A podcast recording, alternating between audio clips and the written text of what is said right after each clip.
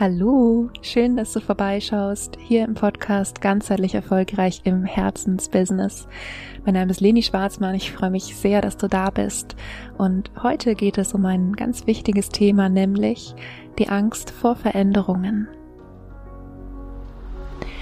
Ja, und es ist eigentlich egal, um welchen Lebensbereich es geht. Wenn große Veränderungen anstehen, dann ist sie ganz schnell da. diese, diese Sorge, äh, irgendwie könnte sich was verschlechtern. Und gerade natürlich auch, wenn du mit der Selbstständigkeit startest, sind es manchmal auch ganz existenzielle Ängste, die aufkommen. Und das Paradoxe ist, dass es manchmal leichter ist, einen alten Schmerz zu ertragen, als etwas zu verändern, obwohl die Chance besteht, dass das Neue besser wird. Und in dieser Folge erwarten dich ein paar Hintergründe zu diesem Thema und drei Schritte, wie du mit der Angst vor Veränderungen umgehen kannst. Also lass uns loslegen. Wir starten mit ein bisschen, wirklich nur ein ganz, ganz kurzer Teil ähm, über das Gehirn und wozu das Hirn eigentlich da ist und welche Funktion es hat. Und ähm, ja, einfach damit du ein bisschen verstehst, woher diese Angst vor Veränderungen kommt. Und tatsächlich, wir sprechen immer von dem Gehirn, also von einem Gehirn. Tatsächlich hat unser Gehirn aber quasi drei Gehirne in einem. Und der Teil, der für dieses Gefühl von Angst, von Panik verantwortlich ist, ist das sogenannte Reptiliengehirn. Und das ist ein sehr, sehr, sehr, sehr alter Teil. Und das heißt auch Reptiliengehirn, weil das sozusagen alle Säugetiere haben. Und bei Reptilien zum Beispiel macht es auch fast den kompletten Anteil des Gehirns aus und die höher entwickelten Teile des Gehirns, also wo bei uns Menschen ähm, das logische Denken stattfindet, wo ähm, ja Sprechen, Hören, also wo, wo die ganzen höher entwickelten Fähigkeiten sozusagen sitzen, die haben ja Wirbeltiere wie Reptilien zum Beispiel nicht. Was aber auch Reptilien haben, ist die Funktion dieses Teils, dieses sehr, sehr alten Teils des Gehirns, das sind quasi wie so Instinkte. Und die kennen wir als die drei F. Fighten, flighten oder freezen. Also auf Deutsch kämpfen, fliehen oder totstellen. Und natürlich ist das, das gesamte Gehirn äh, sehr komplex und ich bitte um Verständnis, dass ich jetzt hier wirklich nur einen ganz, ganz kurzen, groben Überblick äh, gebe, weil mir einfach wichtig ist, dass du verstehst, es gibt einen Teil im Gehirn, der ist sehr, sehr alt und der ist nicht so hoch entwickelt und es ist wichtig, dass wir diesen Teil haben, dazu gleich noch mehr. Und wenn der die Führung übernimmt, ist das logische Denken in Anführungsstrichen ausgeschaltet. Jetzt ist es so, dass dieser Teil, also das Reptiliengehirn, im weitesten Sinne dafür verantwortlich ist, dass wir heute überhaupt alle hier sind. Also, dass ich jetzt gerade sprechen kann, dass du mir gerade zuhören kannst. Denn dieser Teil des Gehirns ist zuständig gewesen dafür, dass unsere Vorfahren überlebt haben dadurch, dass unsere Vorfahren in, in ja, Blitz, Blitzeile, wie sagt man, in Windeseile, in Blitzschnelle ähm, entschieden haben, also ohne es bewusst zu entscheiden, ob sie jetzt äh, fliehen vor dem Säbelzahntiger oder sich totstellen oder was weiß ich, ähm, konnten sie sich retten und konnten quasi sich fortpflanzen, im Gegensatz zu denjenigen, die keine Angst vor dem Säbelzahntiger hatten und entsprechend gefressen wurden.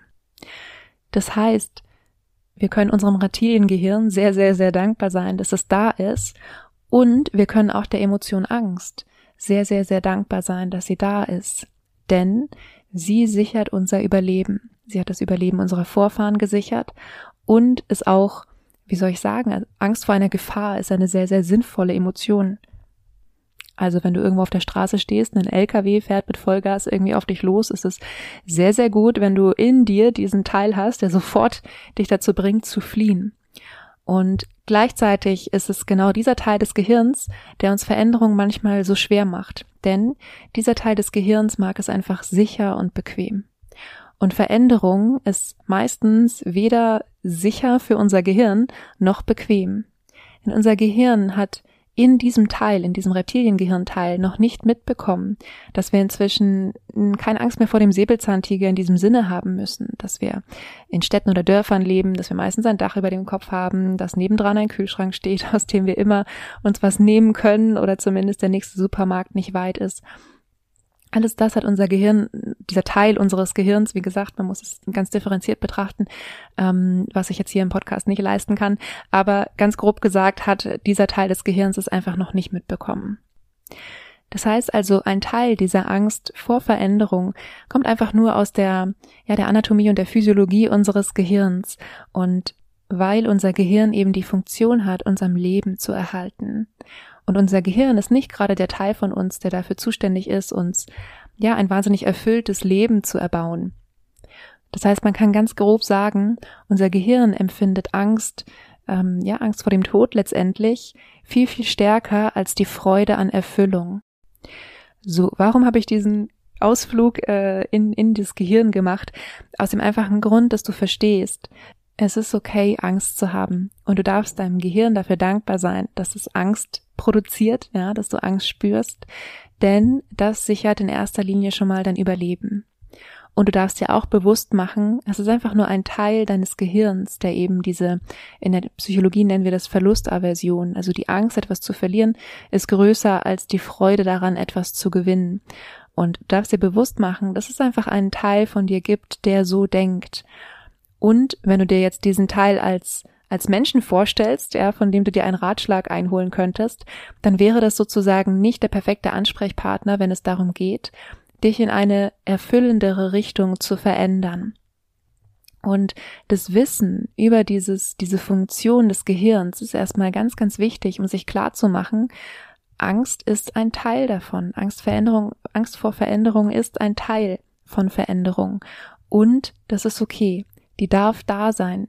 Es geht darum zu schauen, wie gehe ich damit um.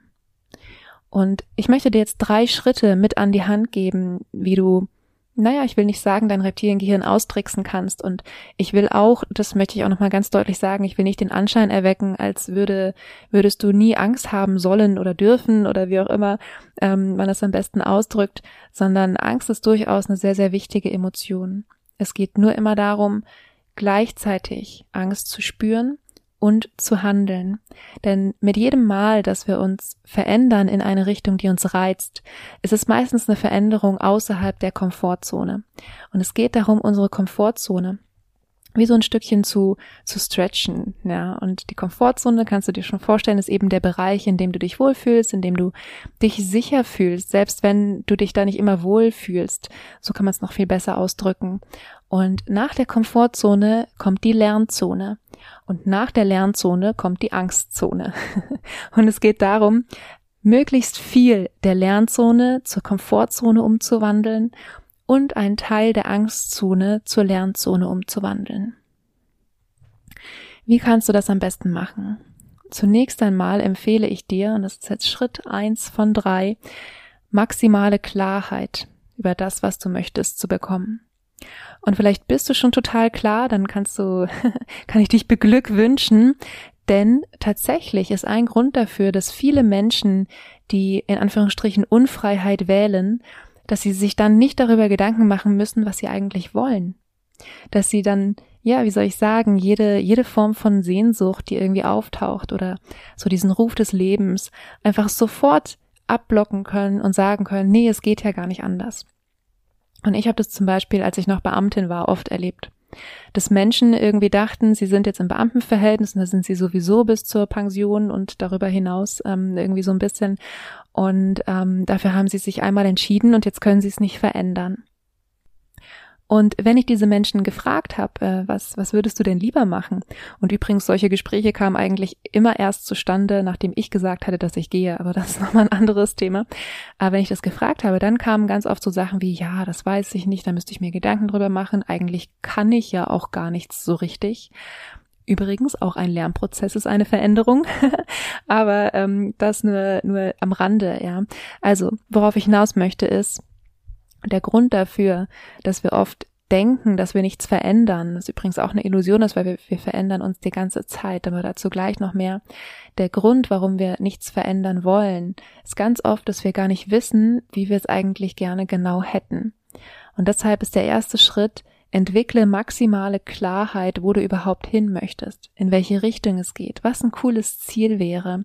Und bitte, such dir hier ein Ziel, was in der Lernzone liegt ein Ziel, was nicht in deiner Komfortzone liegt, weil da hast du dich jetzt sowieso die ganze Zeit irgendwie aufgehalten. Nochmal in Bezug auf mein Beispiel. Ähm, ich war ja sehr, sehr lange nebenberuflich selbstständig. Und wenn ich jetzt gesagt hätte, ja, ich will nebenberuflich selbstständig bleiben und einfach nur mehr verdienen im Nebenberuf, natürlich wäre das ein Ziel gewesen und es wäre ein Komfortzonenziel gewesen. Und das war auch ehrlich gesagt nicht mein echter, echter Wunsch. Also das war nicht, wie ich es wirklich, wirklich haben wollte. Und stattdessen such dir ein Ziel, was in der Lernzone liegt. Ein Ziel, wo du irgendwie nicht das Gefühl hast, du brichst zusammen, wenn du daran denkst, einfach weil sich mega Angst in dir ausbreitet, sondern ein Ziel, wo du sagst, ähm, ja, das kann ich erreichen grundsätzlich.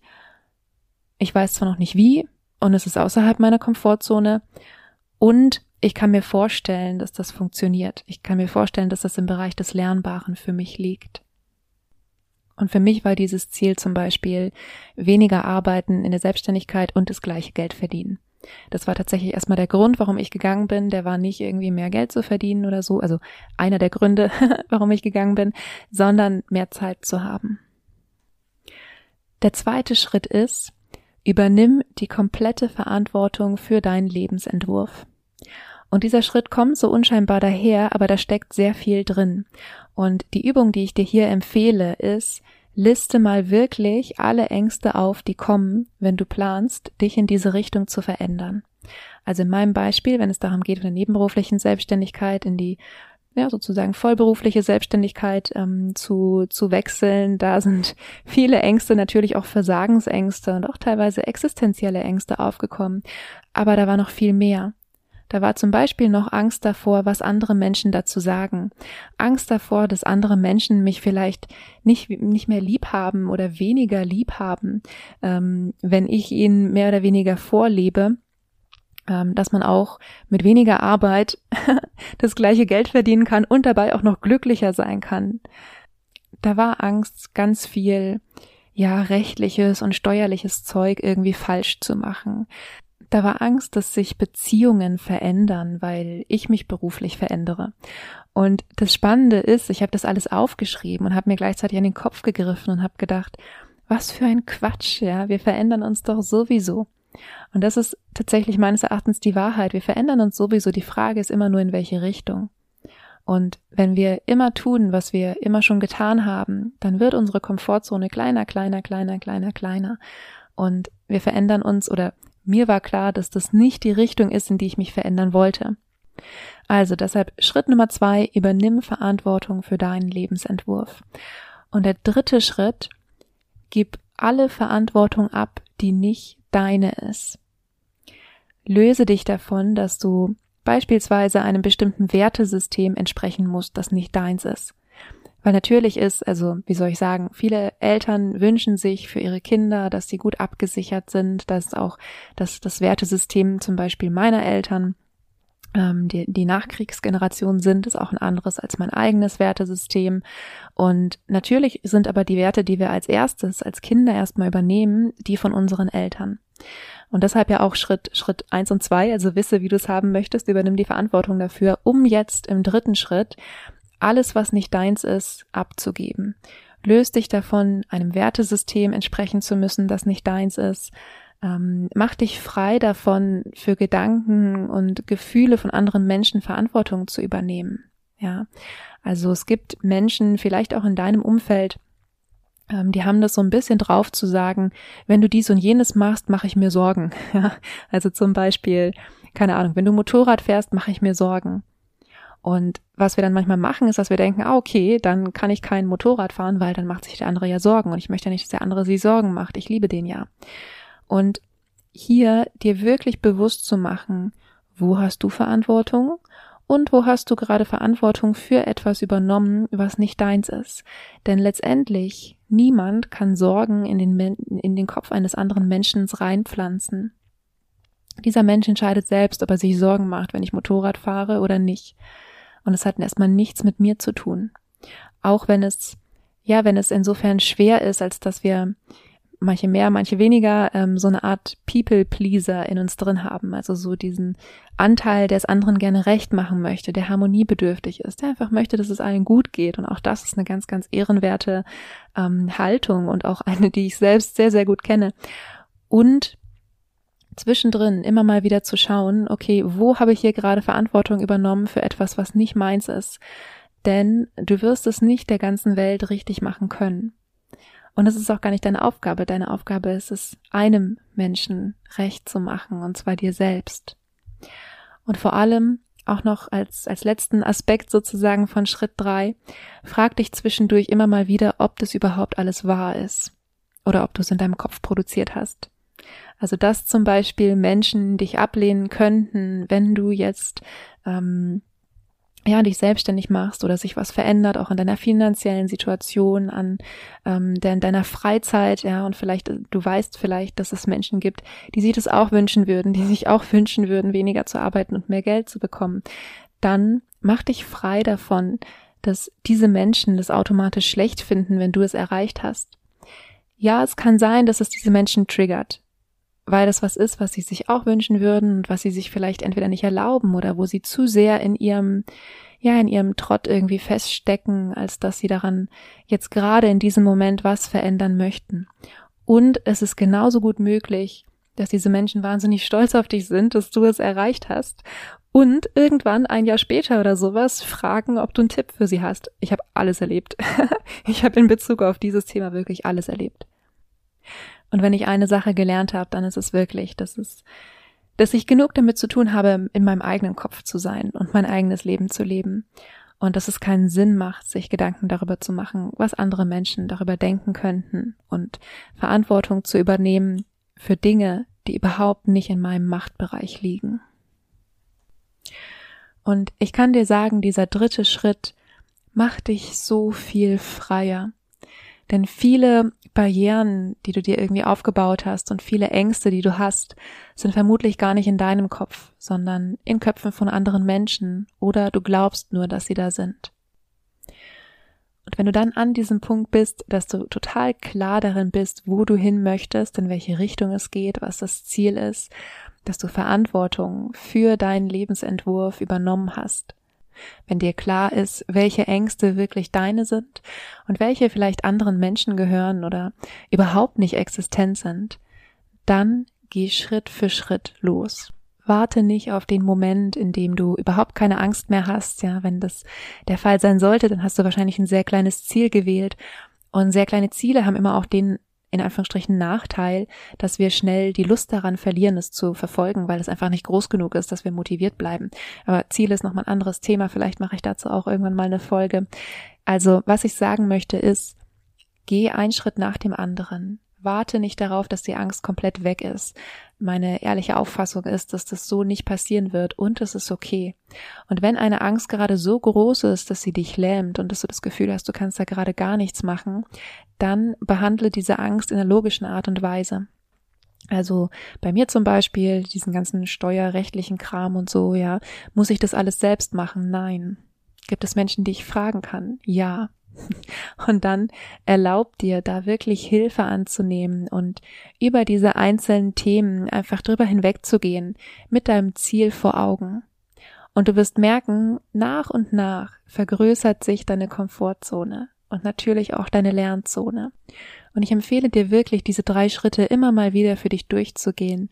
Denn letztendlich wir verändern uns, wie gesagt, sowieso, die Welt verändert sich, auch unsere Präferenzen verändern sich. Und sich immer wieder klar zu machen, was ist das, was ich wirklich will. Ja, vielleicht wird es auch größer im Laufe der Zeit, vielleicht verändern sich auch Prioritäten und immer wieder, und jetzt wiederhole ich nochmal die drei Schritte, weil es gerade so gut passt, ähm, erstens äh, oder Schritt null sozusagen, kenn die Hintergründe in deinem Gehirn, denk an das Reptiliengehirn. Und dann Schritt eins, wisse, was du willst, hab die maximale Klarheit. Schritt zwei, übernimm Verantwortung für deinen Lebensentwurf. Es ist dein Leben. Und Schritt drei, gib alle Antwortung ab, die nicht deine ist. Versuche nicht Lebensentwürfen zu entsprechen, die nicht deine sind.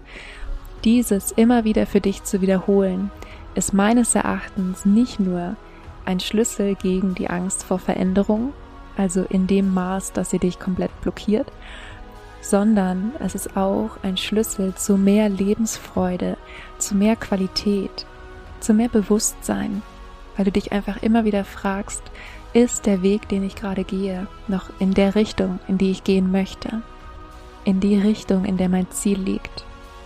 Und das ist das, was ich mir von ganzem Herzen für dich wünsche. Ja, ich hoffe, du hast die eine oder andere Inspiration für dich mitgenommen. Wenn dir diese Folge gefallen hat, freue ich mich wahnsinnig, wenn du meinen Kanal abonnierst, wenn du mir eine gute Podcast-Bewertung dalässt.